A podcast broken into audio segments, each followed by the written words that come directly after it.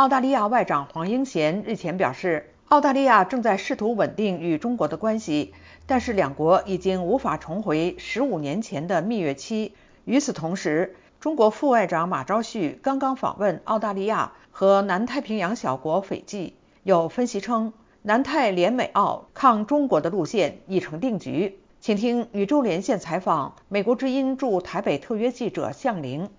向凌，那斐济呢是一个小国家，在澳中之间，以及在更大的这个国际舞台上，它是代表一种怎么样的力量呢？嗯，斐济确实哈，最近有一些新的动向哦，它有一点点像是这个跟中国唱反调。它的总理兰布卡，他在一月宣布。斐济准备加强与澳大利亚的军事和外交关系，然后呢，重点来了，他要停止接受中共为斐济所的警方所提供的所有的培训，停止这些所有中共和这个中国和斐济警方的合作。那并且呢，兰布卡他还暗示他要去驱逐在斐济的这个警察部队工作的里面的这些中国的国安人员。所以这次这个中国的这个外交次长马朝旭访问斐济，是引起了国际间对于这个在太平洋岛国地区哦，那还有就是美澳同盟和中国在这这个地方近年来角力是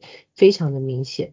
那向凌，斐济这个国家有什么特点呢？那外界又是怎么看它的呢？那斐济其实它是太平洋岛国地区算是领导国，也是斐济当年提出 The Pacific Way 哦，太平洋方式就是不希望任何一个强国去干涉太平洋岛国的内政。台湾的呃海洋专家林廷辉教授说，当他发现到说，今天中国在北极的影响力已经逾越了澳洲对于北极的影响力，所以他现在来讲的话，又回到传统上呃以澳洲为核心的外交政策。另外一方面呢，这个台湾国防安全研究院的这个学者黄恩浩博士说啊，澳洲虽然是所有的政党都会认同以美国为它的安全支柱，但是工党它向来就比较倾向于说还是要跟中国保持相当程度的这个交往。所以马昭旭去访澳洲不意外，但他访问斐济，诶，这是一个新的讯号。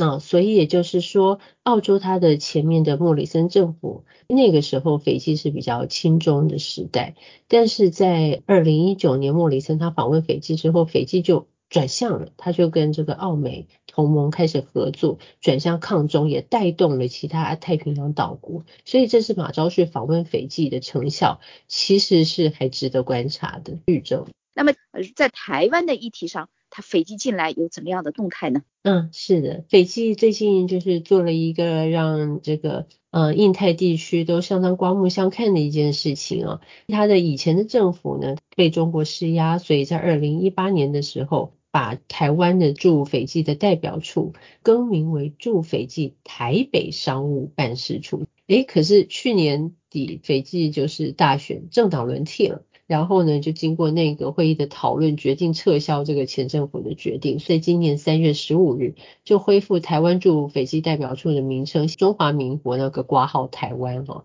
驻斐济商务代表，台湾海洋大学教授，同时现在是台湾国际战略学会的理事长王坤义告诉我说，太平洋岛国一直都是游走在台湾还有中国在这个地区的一些外交角力嘛。所以说，这个地区现在就变成一个美中争斗的另辟了一个战场。在美国已经重返太平洋的时候，台湾更应该从太平洋区域的角度来看自己。哦，所以王坤义教授呢，他认为啊，美日同盟或者美国盟友和中国在这个太平洋岛国地区已经开始。更加白热化的是在这个外交角力，那这个身处第一岛链的台湾，其实是可以善用我们这个战略合作，达到金钱外交所没有的效果。宇宙，谢谢宇宙连线采访特约记者向凌。澳洲回暖，但蜜月已过，中国是否盼拉小国为南太势力加码？现在最新的发展是一个由十五名澳大利亚公司高管。